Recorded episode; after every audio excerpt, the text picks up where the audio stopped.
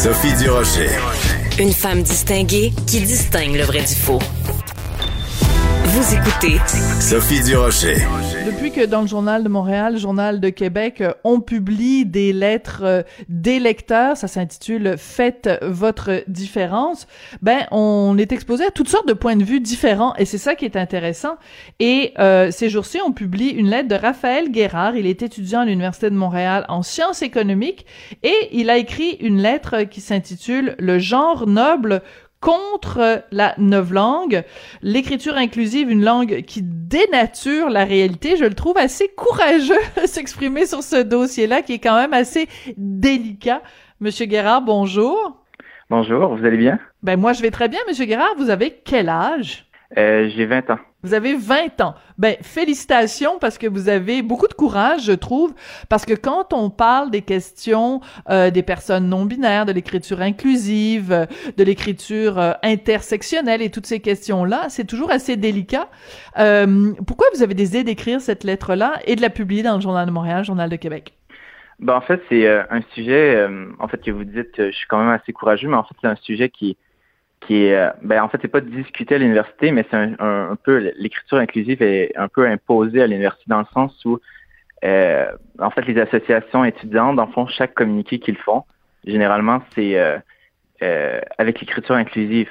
Je me souviens, en fait, la, raison pourquoi justement j'ai décidé d'écrire, c'est que, en fait, l'origine, c'est je suis dans l'association étudiante dans le fond de sciences économiques à l'université. Ouais.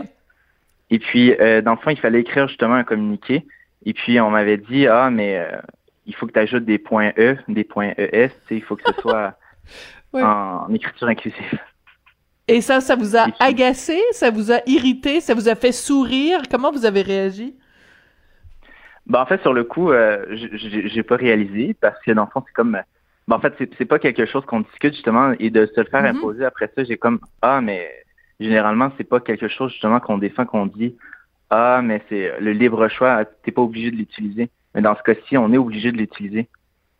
C'est ça qui est, quand même euh, mm Donc, c'est pas tellement simplement le fait qu'il y ait cette écriture inclusive qui existe, mais c'est le fait que ce soit imposé. Et je trouve que votre lettre est extrêmement bien écrite parce qu'elle est bien argumentée. Après, on, peut être d'accord ou pas d'accord avec vous, mais je trouve que l'important quand on quand on discute sur la place publique, c'est d'arriver avec des arguments. Euh, l'argument que vous utilisez, par exemple, c'est que vous dites, ben, les gens considèrent que la langue française est toujours genrée. Vous, vous dites, ben, c'est pas exactement ça. Il y a plein de fois, euh, de plein d'occasions dans la langue française. Par exemple, quand on dit il pleut, le il ne réfère pas à un masculin, c'est un terme générique, un terme général. On n'est on pas on n'est pas en train de dire que la, la pluie c'est quelque chose de masculin. Donc vous arrivez quand même avec des bons arguments. Euh, oui, ben en fait, c'est en fait c'est un peu euh, c'est qu'on oublie des fois la logique derrière euh, l'utilisation du il, dans ce cas-ci, mettons il au pluriel. Euh, par exemple, si on veut dire, par exemple, Madame Durocher et Raphaël sont à, l'émission de Sophie Durocher. par exemple, on, on va dire ils sont à l'émission de Sophie Durocher, mm. mais dans le fond, le référent, dans le fond, on n'est pas en train de dévisibiliser justement Sophie Durocher et Raphaël Guérard parce qu'ils sont inclus justement dans le il. Puis c'est, c'est un peu une logique qu'on semble oublier et quand, dans le fond, hmm. c'est un, comme je dis, on, on décale, dans le fond, euh, l'anglais, euh, en, en, fait, dans, dans la logique. Oui, et ça c'est intéressant aussi parce que euh, les gens s'arrêtent pas nécessairement pour y penser, mais quand vous dites justement ce, que, ce qui vous agace c'est l'écriture inclusive, mais en fait le, le, la langue française est elle-même très inclusive justement parce qu'elle inclut et le masculin et le féminin. donc, c'est un petit peu drôle de se faire dire le français doit être plus inclusif. Vous, vous, utilisez l'argument de dire, ben, il l'est déjà. Vous venez de le démontrer de façon euh, très claire, là. Quand on dit il discute de l'écriture inclusive, ben, moi, je me sens pas exclu et vous, vous vous sentez pas exclu non plus. Non, exactement. Et puis, il faut, faut, faut penser aussi, en fait, que le genre, c'est utilisé pour, euh, justement, euh, parler qu'on a des ressemblances, on partage des choses en ce moment. Et puis, en fait, on partage une action, on partage euh, le référent, dans le fond, le, le il, c'est pour justement dire qu'on est en train de faire quelque chose ensemble. Fait que c'est vraiment pas dans le but de hiérarchiser, hiérarchiser quelqu'un par rapport à un autre, c'est justement pour les mettre ensemble puis de, les rassembler, justement. Ouais. Moi, je suis très curieuse et la raison pour laquelle je vous ai demandé quel âge vous aviez, euh, Raphaël, c'est parce que, bon, on le sait, donc vous êtes la génération, ce qu'on appelle les, milléniaux. Euh, donc, il y, a, y a tout cette, toute cette mouvance-là. Vous, vous reconnaissez quand même que vous êtes minoritaire parmi les gens de votre génération quand même.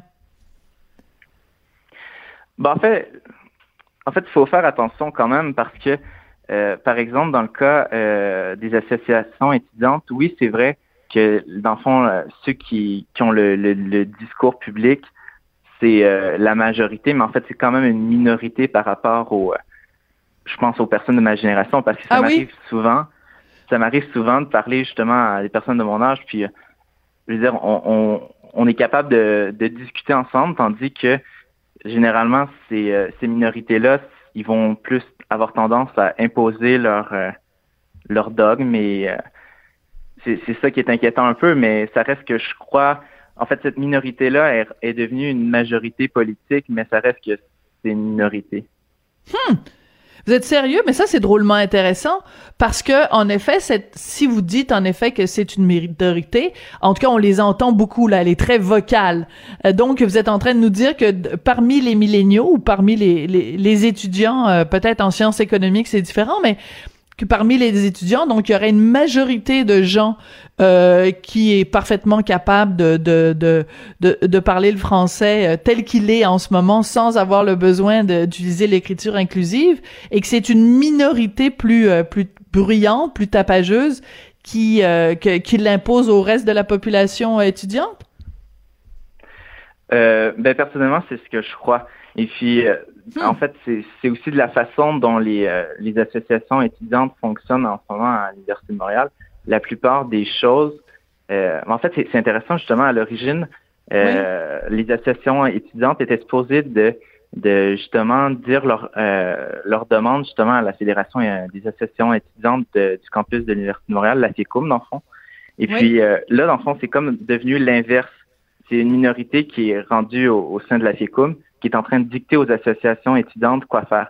Par exemple, euh, ben, il y a le cas de la, en fait de l'écriture inclusive, mais par exemple, ils mm-hmm. vont conseiller ah mais est-ce que vous avez pensé faire un comité pour euh, les femmes? Est-ce que vous avez pensé faire ci? Tandis que dans le fond, les associations étudiantes seraient supposées d'être justement indépendantes de la FECUM. Hmm. C'est ça qui est c'est ça qui est un peu euh, en fait le rôle s'est un peu inversé au fil du temps. Hmm, c'est drôlement intéressant. Alors, un, exemple que vous donnez dans votre euh, dans votre lettre, c'est vous dites euh, normalement l'association dont vous êtes membre de facto, euh, c'est l'association étudiante de sciences économiques. Attendez, je veux juste oui, c'est ça, de l'université de Montréal. Alors que là, c'est l'association des étudiants et étudiantes en sciences économiques. Mais c'était quoi le problème? C'était parfait de dire l'association étudiante. On comprend que c'est l'association qui est étudiante et qu'elle regroupe des gens de tous les genres et de toutes les, orientations et de tout. C'était, très correct comme c'était, là. ben, en fait, c'était pas comme ça. Euh, je sais pas si c'était comme ça à l'origine, mais la manière dont ça a été pensé, c'est en fait, un peu l'exemple de l'écriture inclusive, c'est qu'on est en train de, de euh, genrifier, dans le fond, euh, euh, la langue française, on est en train de dire, ah, mais il faut inclure, en fait, il faut justement spécifier masculin, spécifier féminin, tandis que justement, l'association étudiante, ben, ça rassemble tout le monde, et puis c'est bien plus euh, éloquent dans, en fait, d'utiliser mm-hmm. ce terme-là. Alors, euh, il y a, bon, j'ai écrit quelques chroniques dans, dans le journal de Montréal, le journal de Québec, sur des, des, des guides d'écriture plus qu'inclusif là c'était pas seulement euh, le, le euh, d'arrêter que le masculin l'emporte sur le féminin mais carrément cette cette construction que je trouve d'une très très grande euh, enfin que je trouve pas jolie du tout le le fameux yel. Eh ben vous aussi vous irez ce yel. Pourquoi? Alors pour, pour expliquer pour ceux qui qui savent pas là c'est que yel ça remplace il et elle et c'est pour être plus inclusif pour les personnes euh, non binaires, dont les personnes qui ne s'identifient à aucun des deux, euh, de, deux genres euh, hétéronormatifs. Pourquoi ça vous dérange, Yael? Ben en fait, c'est un peu, un peu la même raison dans le sens où ça vient justement dire ah mais la langue française ça comprend seulement le masculin, et le féminin, tandis que par exemple ceux qui justement les non binaires qui qui disent qu'ils se sentent invisibilisés par exemple, c'est un peu absurde dans le sens où par exemple, si on reprend l'exemple de la fédération, ben, mettons de l'association étudiante, je veux dire, ça inclut tout le monde dans le sens où c'est pas masculin, féminin, et lorsque, dans le fond, tu vas utiliser l'écriture inclusive ou le IEL, ben, tu viens dire, ah, ben, c'est le masculin, féminin, la langue française, il n'y a pas un, genre noble, justement. Mm-hmm.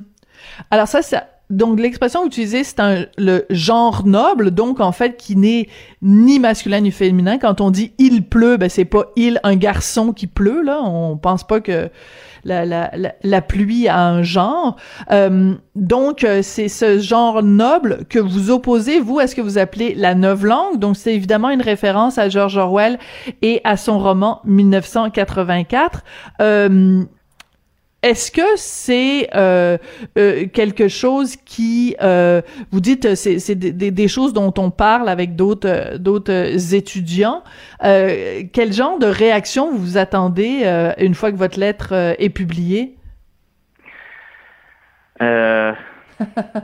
Ben, en fait, c'est un peu, c'est un peu ce que je me demandais aussi dans le sens où, ben, en fait, c'est faut se dire aussi que même si certains d'enfants vont rien dire, ça reste que la minorité, la majorité silencieuse. Je pense que c'est plus elle qu'il faut. En fait, je pense que c'est plus elle que je visais que d'enfants ceux qui vont, euh, par exemple, euh, avoir une réaction positive ou une réaction négative, parce que je pense qu'ils sont déjà sensibilisés généralement à, à ce genre de, mm-hmm. ben, de, ben, de situation, si on peut dire ça comme ça. Puis c'est dans le sens, en fait, c'est aussi une façon d'ouvrir le débat puis d'arrêter de d'imposer dans le fond une écriture inclusive qu'on n'a pas réellement dit ah est-ce qu'on est vraiment on veut vraiment avoir une écriture inclusive dans mettons dans nos dans nos communiqués dans nos façons de nous de, de communiquer quelque chose justement. Mm-hmm. Euh, bon, vous étudiez euh, en sciences économiques. Moi, je pense que vous pourriez euh, aussi vous songer à une carrière en journalisme parce que, premièrement, vous avez une belle plume. Deuxièmement, vous vous exprimez de façon très éloquente. Et troisièmement, vous êtes capable d'argumenter. Donc, à la, à la, rigueur, je dirais soit le journalisme ou, ou le droit. Quel genre de, de, de spécialisation? Qu'est-ce qui, qu'est-ce qui vous intéresse dans les sciences économiques, Raphaël? Euh, ben en fait, c'est, c'est, drôle que vous dites ça, justement, parce que c'est, je l'exclus toujours pas, euh, le journalisme. Ah, OK. euh, en fait, c'est, ça, dans le fond, je vais chercher, euh, aller chercher plusieurs expériences dans plusieurs domaines, puis uh-huh. m'enrichir à, à, à, travers ça. Mais je sais toujours pas euh, éventuellement ce que je veux faire, là. C'est... Ouais, c'est ça. Donc, je l'exclus toujours pas, là. mais c'est à suivre. Mais c'est sûr que, de base, euh, les notions économiques, c'était un peu une lacune que j'avais, donc c'était vraiment ah. pour approfondir justement euh, ces connaissances-là. Ben, écoutez, en tout cas, vous êtes très euh, très éloquent. Ça fait plusieurs fois que je le dis, donc finalement, c'est moi qui manque de vocabulaire. Je devrais trouver euh, des, des synonymes de euh, d'éloquent pour pouvoir parler de votre texte. Alors, les gens peuvent lire ça sur le site du Journal de Montréal, Journal de Québec. Le genre noble contre la neuve langue, l'écriture inclusive, une langue qui dénature les réalités. C'est drôlement intéressant. Espérons que les gens qui seront pas d'accord avec vous seront capables de d'argumenter d'aussi belle façon que vous le faites euh, dans le journal. Ça a été vraiment un plaisir de vous parler, Raphaël.